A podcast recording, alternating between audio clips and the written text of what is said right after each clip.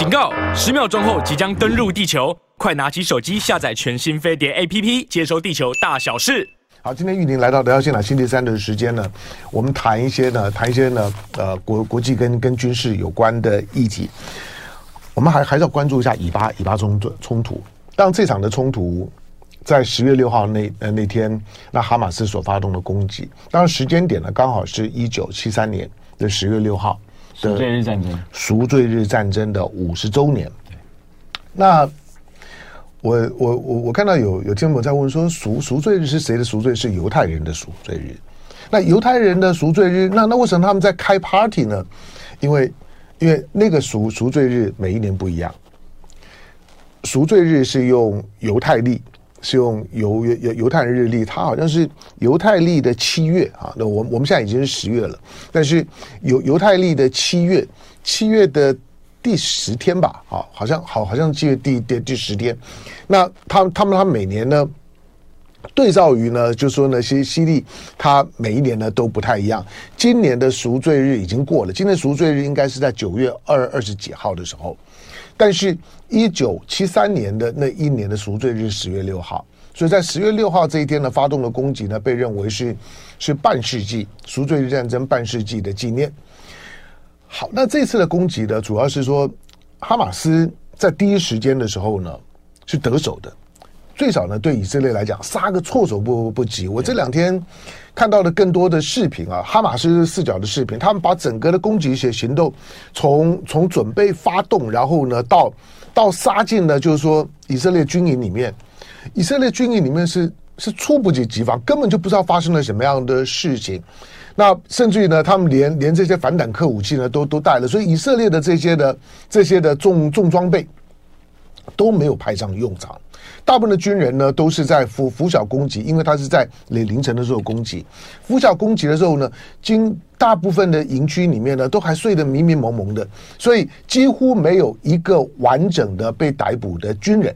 很多呢，都都是呢，还穿着呢 T 恤呢，穿着呢，穿着便衣的时候，然后呢，被人家呢从从这个躲藏的地方呢给抓抓出来。好，那这一次的得手，当然呢就检讨以色列，当然也在在检讨了，他的情报系统出了什么问题？为为什么这么大规模的布防调调动以色列的加加萨呢？在以色列眼皮底下，以色列为什么毫无所觉？第二个就是说，这些的火箭炮从哪里来的？因为火火箭炮的饱和攻攻击，显然呢。分散了以色列的注意力，同时呢，使得以色列呢引以为傲的铁穹的系统应接不暇。所谓的饱和攻击呢，就是当我的攻击呢密度很高，不管是时间上面的饱和，空间上面的饱和，当我很饱和的攻击的时候，老实讲，防防防空系统再怎么着招架也有限了。所以能够呢到很短的时间之内呢，几千枚的火箭炮的攻击，虽然准头不见得很高，不过呢。基本上面呢，把这个重要的这个攻击的区域呢，都都都给炸了个遍，所以呢，对以色列来讲呢，造成很严重的这个这个伤伤亡。这次，当然，我们我们现在在在关注的这两天呢，都已经是在看到的以色列的反反击。以色列的第二击是不会有问题的，就就是他绝对有非常强大的实力，接下去对哈马斯造成对加沙造成非常严严重的伤害。那哈马斯知知不知道？加沙这当然就知道啊，当然知道呢。我惹了你之后，接下去我就要承受你的报复。已经斗了这么多多年了，双方的这个力量呢，优优劣势是非常清清楚的。哈马斯用用的这种是小米加加步枪的打法，所有的都是用低科技的方式在突围，在攻攻击以色列。我难道不知道？我只是动了你巨人的呢一根呢一根的小指头而已。可是呢，巨人呢随便的反击呢，都会呢让我呢死伤惨重。所以呢，在昨昨天开始呢，以色列的这个反击啦，不管哈马斯的这高层的领导领导干部啊，都被定点狙击，就是。情报非常的准确，我知道你躲躲呃躲在哪，我整个呢就把那建筑物呢就一锅呢端了。好，但是我们从一个军事的角度来看，这一次的以巴的冲突里面呢有哪些看点？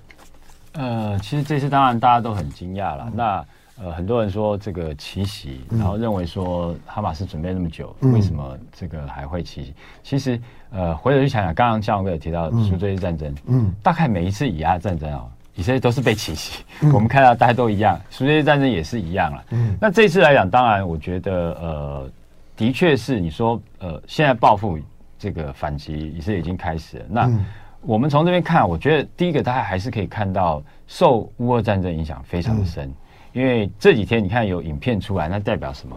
他们当下嗯都有带随身的这种小型摄影机，对，有有对有带，从头到尾都都都跟着。那就跟呃乌尔战争我们看到时候一样嘛。嗯，乌尔战争你看很多时候当场呃战争在在发生没多久，马上他们的影片就出来了，乌克兰士兵攻击的这个状况，直播的战争，对对对，几乎是这样。那他们那他们这一次你会看哈马斯也学到，的确是这样。那再来讲就是说，这个的确是呃我们看不对称战争下面的一个例子，我们的确也可以看到。你看哈马斯的状况，你看呃第一个我们看。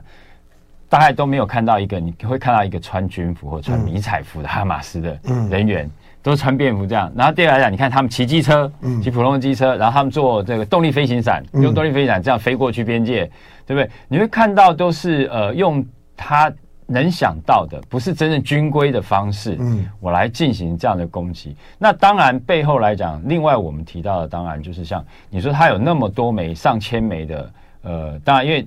本原本说是五千多枚嘛，火箭弹，然后可是以色列说没有那么多啦。嗯、那这个东西来讲，当然就是说背后我相信还是一定要有资助人。嗯、以哈马斯本身，他不可能，比如说我有这么多的火箭弹，然后我有呃这么多武器弹药，我势必没有办法能拿到这么多。嗯、那呃，我觉得后续要看是说，呃，以色列他的他的他的反击部分，我们会看到一点，就是说。你看，他现在外电已经讲了，说有两个高层领导都被他们击毙了。对，嗯、对，那代表什么？其实，呃，我们现现在如果要讲说以色列情报哎失灵的话，嗯，从这个看，我觉得倒就不见得。就他知道你你在哪里、啊，其实是知道。那变成这个东西，我认为就是有一点点是在于，可能是在情报研判上面的。嗯、当然，以色列高层情报高层他一定会讲说，呃，我可能没有收到情资或者干嘛。我不能承认说我是判断错误、研判错误，但是从这个方面来看，就是他情资其实是有的，但是基本上应该是认为说不太可能哈马斯会发动这样一个全面性的攻击，因为他在面加萨这一部分呢，他面对其实呃，我们一直看到就是他已经很多年了，不是一年两年面对哈马斯，那哈马斯用的方式，你说他他也包括以前像这样挖地道，挖了很多的地道越过边界过来，那以色列都已经面对了。那还有他的，他也知道说，你这些哈马斯的人都是混在群众里面，混在住住宅区里面。嗯、那你住宅区从这一栋建筑进去之后，你可能就跑到别栋去了。你不是说就躲在这一栋而已。所以这个东西以色列一直都很清楚的。所以这样子来讲的话，我觉得说，呃，应该是还是研判上面来讲，他不太确定说，或者是认为像，其实其实在这之前，我们现在看到以色列也在推要跟。沙乌地阿拉伯嘛，嗯，要要和和甚至建交嘛，对。那这种情况下，我相信他也不希望说跟阿拉伯世界再为敌嘛。我希望把整个气氛是维持是和谐的。所以这样状况下，他可能认为说哈马斯不太可能这样子做。那这样子发动，当然我觉得。呃，后续来讲，对以色列，我觉得我们看到，当然就是说，很多人讲说啊，像这个什么铁穹这个这个神话破灭啊，然后什么以色列国防军，你说本来他战力很强啊，动员很强，或者他的战车很强，然后这你看，我们看到马卡瓦有被击毁这样的，嗯、我倒觉得不见得是啊。第一个，你说铁穹啊，就像像我哥讲的，呃，每一个武器系统其实都还有一个极限，嗯，铁穹它很强没有错，但是你超过了它的极限，基本上我、嗯、我第一个我不可能再沿着边界我。全部摆满满的都是铁穹系统嘛，对不对？嗯、这是一个。第二个，超过它的极限，我拦来不及拦了。嗯，所以还是会出现这状况。这个就跟呃，现在我们看美军，你说我们常常讲啊，神盾系统、战斗系统是一个很很不得了的东西，可是还没有一个碰过一个真正饱和攻击的时候，是不是它最能挡到多少反舰飞弹？对不对？这是这是一个。那另外你说呃，以色列它在军事上面的这些。呃，强大的这些呃科技应用干嘛？这方面，那我觉得就是说，呃，实际上你像他，他也用了很多科技跟网络的，像这个人工智慧，他其实用像在辨识他们的呃这些领导人这部分，其实以色列已经在运用他们的人工智慧去去辨识，或或是用影像，我去用人脸辨识去了解，然后去掌握你行踪。那你说从电脑上面或者从呃通讯上面都有，但是如果说。呃，哈马斯他这一次他用了很多用的低科技的方式，我去去协调去通讯，比如说我避免用用网络科技，我避免用这个呃这些无无线通讯的部分，像手机的，像这种通讯软体，我去协调我的攻击行动的话，那事实上来讲，的确你的掌握会有一点误差。那再来讲，就是说，即便以色列人，事实上你会看到他在这周边的国家，因为我们知道，呃，以色列它很多其实都是各国，它基本上都是混血的，嗯，所以你基本上是有可能说，我有间谍，我埋伏在或者是卧底在阿拉伯世界里面，嗯、其实是有。在这样一个强大的一个情情报能力装下面来讲，你都不见得能够完全的掌握住，因为哈马斯如果他真的要隐瞒的话。那事实上呀，他的确是有能能力隐藏到一个一定的程度。那我即便有这样人因的情报来讲的话，我还是会有一些疏漏。那这样子在情报资讯不完整的情况下来讲，当然你的领导高层、你的军事高层，你要去研判说他的敌人的企图究竟是正确的企图是什么，那其实会有一些误差。嗯，因为这一次的攻击行动，以他的攻击的规模跟范围啊，那个那个要很长时间的准备。对。尤其是在以色列的眼皮底下，这么大量的装备跟人员的部署，同时呢，从北面、从西面、从南面，包括南面，然后从加萨，加加萨是一个是一个被被铁丝笼呢对所所围起来的区域啊。那这些的哈马斯呢，要能够分散在这些不同的地点，要离开加萨这些进行攻击，那个呢？对以色列来讲，他势必要去弄清楚，就是他们之间的通讯是怎么完成的。所以当然有很多的耳语啦，就是说这些的武器系统啦，有没有可能，包括这些反反装甲武器啦，有没有可能是从乌克兰那边的流流流出来的？那他们所使用的通讯系统呢，有没有可能是用中国大陆的华为的系统？我我不排除这样的可能，就是因为因为你说都要用用低科技去去去发动发动攻击是有可能。可是用用用低科技是没有办法进行通讯的，对，因此呢，在通讯的系统当中来讲呢，回避掉了所有的所有的西方的这种的监听监控的体系，大概呢只有中国的系统呢是可以办得到的哈，所以这个呢，这个怀疑呢是合理的。好，那我要我要进到广告了，广告回头回头之后呢，有我我我我几个观察点呢跟大家分享一下，来进广告。总统。好，那在广告期间的时候，来先帮着宋玉莲做做做广告。这是《全球防卫杂志》最新一期十月号，有什么重要的看看？呃，就台北航太展了。啊，台北航太展。对对对对，这就最新的那个车。好，OK。好，我们的我们的我们的军工军工产业在这这这几年是是看看起来是得到了非常大的鼓舞哈。因为政府嗯一直强推嘛。对，好，我们待待待会儿呢再来再来。再来再来聊一下呢，潜潜舰跟那个台北的航太展，跟来聊一聊一点。好，不过，哎，我们的听众朋友说，哎，三哎三千五百多位的观众在线上，不错呀。来，好，陈陈世奇早安，嗯，Simon 胡早安，然后嗯，好了，你再讲你再讲蔡英文，蔡英文讲的和平啊，和平是两岸唯一的选项啊，这这句话是没没有意义的，就是。那所有的所有的战战战争都都是以和和平的名义在在进行的，任何一方都宣称了他要的是和和平。我说这种的，就是总统总统在这种的场合当中的讲话，好像是是世界小姐选美一样，World Peace，就是站上来之后呢，World World Peace。OK，这这句话，任任何不能够否否认的东西都都没有意义。我要世界和和平，不会有人去跟你这争执这件事情，所以这句话是没有意义的。它的根本的问题是 how，就是大陆喊的是和平统一，那你要你你要的和平，他要的是是统一，那剩下的就是你你你你只在乎那个手手段呢，跟跟跟过程要和平，至于呢终极目标呢，每个人的心知肚明。你要的是和平独立嘛，他要是和平统一，讲白了就这样。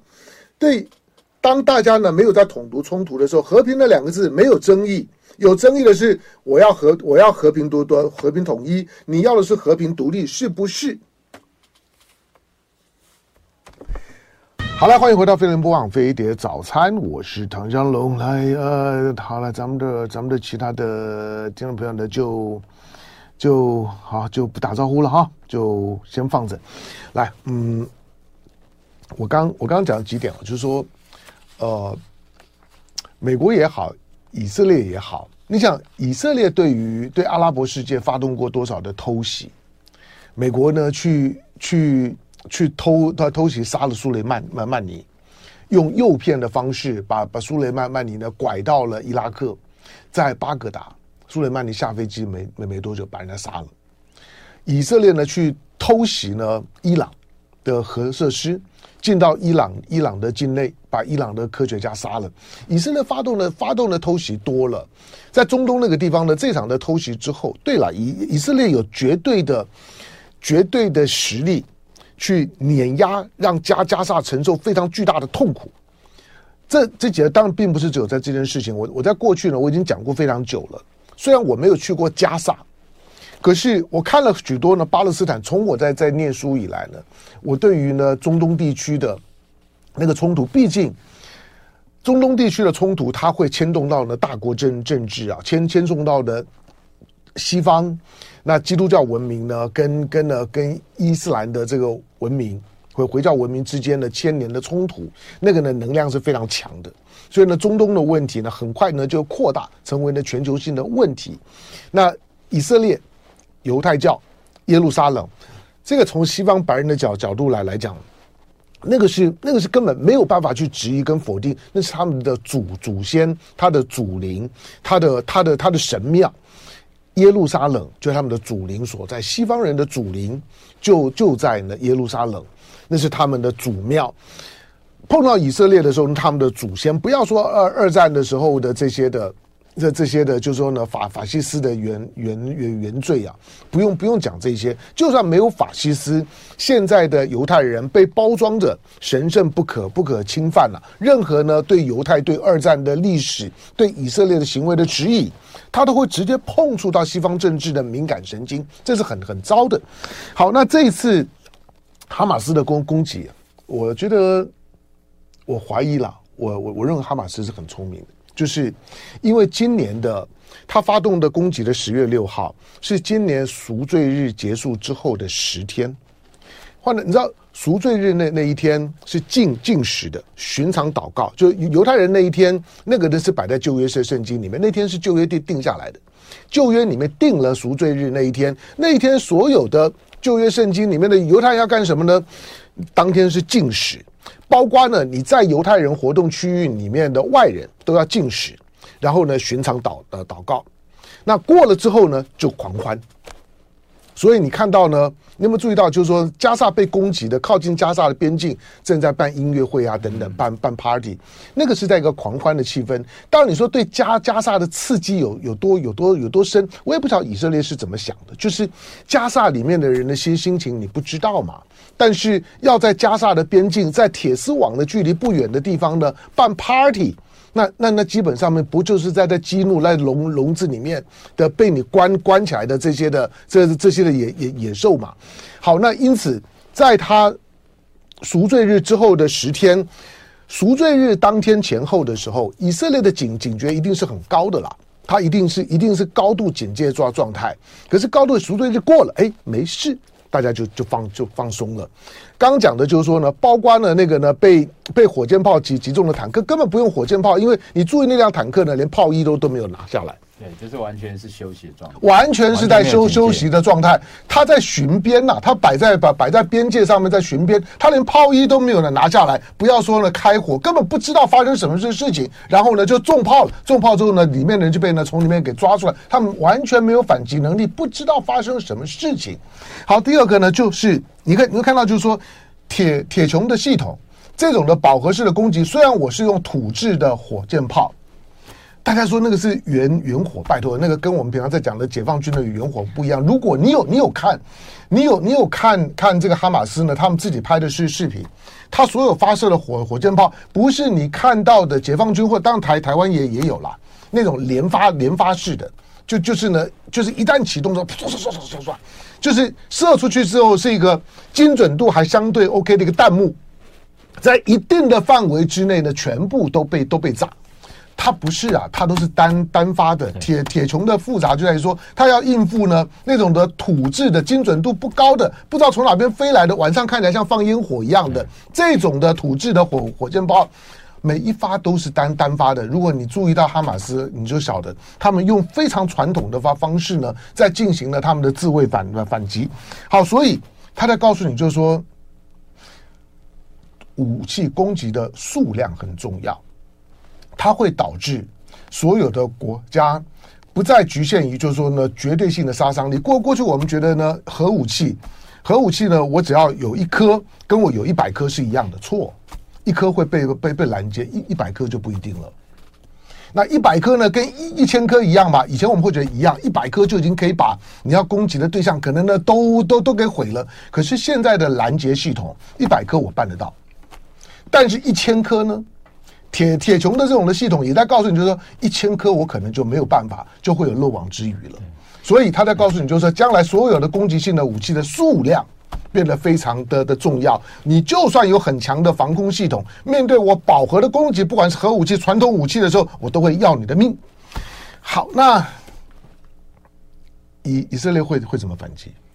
以色列现在我们看还是用正规的方式在在做嘛，但是从这个他的高层领导人被击毙，就代表说他们还是会针对人员的部分。那这个就是呃，我们提到说这这些年来，那以色列在利用科技去做的，大概还是他们强项，他会去做。这边我觉得比较呃，当然他们一定会进加沙之后，他们一定会想办法去找找出这些哈马斯他躲藏的地点，嗯，然后包括像他们呃火箭。他怎么样进来？他部署的位置，这些地方，大家他都会去攻击。像像这一两天他们的反击，大家也有针对这部分的。那呃，这些东西当然，我觉得说科技的确会帮助。就像我们刚刚提到，以色列已经在运用人脸辨识这些东西，然后用影像去记录，我记录你每天的呃移动的轨迹，这些部分，哈马斯这些人哪些人进到哪哪几栋建筑，这个都有。但是我还会还是要讲，就是说。人的情报还是很重要，因为你还是要能够透过人才能够去实际去呃掌握真正它确切的位置。那另外就是，我觉得这边要再提一下，就是说，呃，无人机其实再次我们看到，像刚刚讲马卡瓦这些战车，它其实是被无人机击毁。当然，第一个，呃，它是有呃仿效乌俄战争的一个状况，没错，的确，我用这些无人机小商用的无人机去去执行这样任务。那第二点就是说，呃。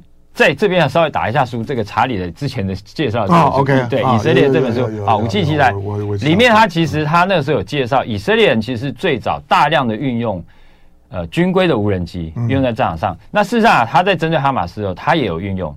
但是这里面书其实就有提到一点，刚好今天就印证了，就是说，如果以色列的对手也开始运用无人机之后。那究竟会变成什么一个状况？今天我们就看，今天不是只有以色列有无人机了，嗯，你是有军规的大型的没有错，我有商规的，嗯，哈马斯，对我也可以用。那不是只有你有了，我也有。那你们今天看到状况就会这样。那未来会怎么怎么演变？这个就蛮特别。那再来，像我提到那个，其实不管是呃火箭弹，或者是说无人机，其实都是一个也要牵涉到一个，其实就是成本的问题了。嗯，你今天来讲，你说今天为什么以色列人他要发展铁穹系统？就是因为今天如果我用爱国者来拦，那个成本就更吓人。嗯，你想想，它是一个土造的火箭，然后我用一个 几百万的这个飞弹去拦你，嗯，一枚对一枚的话，你看这样，所以我要用铁穹。但是铁穹，你你现在以这个数量来讲，你相对是不是还是贵了？因为铁穹比这还是贵很多，对，还是贵很多。对，所以那变成相对就是说，你想想，我如果要拦你一千枚的火箭，那我可能要假设一千一千枚的铁穹飞弹好了。但是它的一千枚相对就便宜很多，那我可以用你的钱，我搞不好可以造个三千枚、四千枚，我就照样这样打。那无人机事实上也是一样，也会出出现这种状况，因为我用商规的无人机，我可能这民间就买得到，然后很便宜，几百块美金就有一个一架了。我稍微改一改，上面装个手榴弹，装个这个破甲榴弹，我就可以用了。就像今天我们看到他们飞过来的时候是用动力飞行伞，对，我不用战斗机，不用直升机啊，我哈马斯承担得起这样子负担得起嘛。所以，那相对来讲，而且在雷雷达上面的侦测就变得对，这还是一个、嗯、对这个。其实我们也看到，就是说，呃，这一次为什么奇袭人成功？我相信也是一个状况，嗯、就是以色列第一个，你可能雷达上没办法看到动力飞行伞，嗯、那第二个你看到，你想说，哎，是不是巴勒斯坦在玩？嗯，他并不是真正不是没有想到他会这种攻击，因为他的那个轨迹跟飞机的轨迹就不一样，完全不一样，它很慢、啊，然后飘来飘去的。没有错，那更何况无人机也是一样嘛，商用无人机，你说它飞过铁丝网。你怎么知道他可能是在空拍？嗯，对，当然你稍微要警戒，可是基本上，所以我们会看到说，以色列边防军他的反应，你大概就是会这样。你想说无人机他到底想干嘛？嗯，等你发现的时候，你的战车可能已经被毁。而且再来看到就是说，其实呃，他的目的，我们看哈马斯他的一些状况，大家也不是说呃，完全是用以摧毁。我们看以色列的反击，基本上就是完全我摧毁你。嗯，你看我把你的呃加沙地区的住宅是整栋炸毁，我们看到画面上就有。可是你看马卡瓦的战车被毁，他其实老实讲，你说又要又要讲说以色列的呃神话方面，其实没有，他战车并没有很严重的瘫痪、嗯嗯、受损，他是被瘫痪掉。对，那重点是我把里面的士兵拉出来，抓出来，抓走，嗯、对不对？很多状况你看到他是抓人。他并没有说我要让你造成致命性的伤害，那这个是相对来讲，其实对于以色列，我觉得是一个棘手的东西，因为呃，他的目的跟你是完全不一样，而且你没办法掌控的。对了，哈马斯的这些的战士们，当然进到以色列，我估计发动攻击的每一个哈马斯大概都知道自己活不成了。对，那大大部分呢都会在这场战役当中死亡，那些都很年轻啊，看了当然。他说：“我我觉得我觉得那个很悲情的感觉哦，就是纯粹从一场的把它定调为恐怖攻击行动啊，实在是不不实在是不公平。就是这么长时间以来，他们没有活活路，就是。”你已经把他们把他们都逼到墙角了，你还要要他们怎么样呢？他们他们两两两三百万人住在那个呢比台北市大一点点的地方，然后呢没有没有水没有电，一天的供电我说了我算过很少超过呢八个小时，通常大概在四到六个小时，大部分呢都在呢水电被控制的情况下面，通讯的系统呢也也是一样。好了，当然这次呢用用了一些呢在乌克兰的战场当中学到的无人机，乌克兰呢你大概印象最深刻的是无人机，对，无人机呢对那种。单兵的猎杀，那个很很残酷，但是很精准啊！那个投手榴弹要要要一两个一两个单兵的命啊！那个准头呢非常非常高。你看到这次的拂晓攻击的时候呢，那个商用的无人机。他把所有在在在这个加萨边境的监监视的那些高高塔，嗯、那个每个每个每每个每个高塔每个高塔上面呢都有机枪啊，都都有武器的。可是意外的是说，当这些呢无人机在投弹，精准的投在那些高塔上，那高塔上都都没有人，没有反应，没有没有没有反应。换句话说，以色列是在一个完全。被打懵的情况下面，所以连他们的指挥官被拖出来之后，连军服都都都没有，穿的便服勉勉强强的就就就就被抓了。那个你就知道，在完全被偷袭的情况。好，那最后我们当然因为因为因为今天早上看到的就是说呢，以色列对加沙的攻击呢，大概已经又又一千多人的死亡。对加加萨来讲，接下去有有有很长的苦苦日子。但是国际社会，我看到哈佛的学学生团体的串联。在在在挺巴勒斯坦，在谴责以以色列，让美国的舆论非常的愤怒。可是我觉得那些哈佛的学生团体是带种的，在美国社会敢发出这种声音，敢去触犯了自己的祖灵、自己的神庙、自己的祖的祖先，那不容易啊。美国的美国的社会的多元性，在这个时候呢，你还是看得到的。好，最后呢，我问一下呢，浅浅见。你你你们你们都没去嘛？对不对？没有，不能去，都都没被邀请，不能去。那为什么这么这么贱呢？就就是 你们不能去，你们你们都已经都已经呢，连连连台北的航太展，你们都那样子做做做一整期做做封面了，结果呢，你们这些的军军事记者都没有被邀请。哎，那那你们不会抗议吗？呃，因为这已经不是一天两天了，这就很贱呐。那那那那到底怕怕什么嘛？怕宋玉林看到什么？呃，没有。怕我们就是焦点都放在军事专业上面，那当然了，要要不然找我们去干嘛？就就是这样啊，新闻性就没有啦。所以所以大那第二个怕我们挑到挑到不好，像这像这大家后来批评的一些东西啊，你会挑出来，我们会看得出来啊。好，那虽然你们你们被没有被邀请，那你们看到了什么？这这艘潜舰里面，除了之后的一些的郭郭喜啊、黄树光啊，现在甚至于呢邱邱国正都在在在撇清，就邱国正告诉你说我不认识他。我不知道怎么怎么会发生这样的事。邱国正很明显的就是画了一道的防防火墙，就这种的事儿，潜舰的事儿，你别问我。好，但是你们你们看到了什么？我觉得其实呃，经过这么多纷纷扰扰，到现在，当然第一个焦点已经被模糊掉了，嗯、大家都讨论这后面泄密啊什么这些问题都都那个。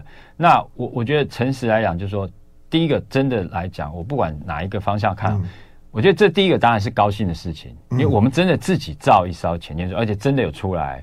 而不是大家一抢说搞不到最后是假的，然后弄一个模型什么样，不是真的。可是还没有碰到水、啊。对对对对对对，这个第一个我就说，第一个我觉得这个我们要要要支持，就是说真的，我一艘潜艇造出来了，嗯、但是他没有下水。嗯。那后面来讲，我觉得还是要看，就是说我们要监督的是看是怎么样，他他的是不是里面装备真的都装上去了？嗯。然后我真的下水，那因为潜舰非常重要，就是下去能够浮上。没错，没错，没错。那如果浮上来，那其实一功能增加。对，感谢。就爱点你 UFO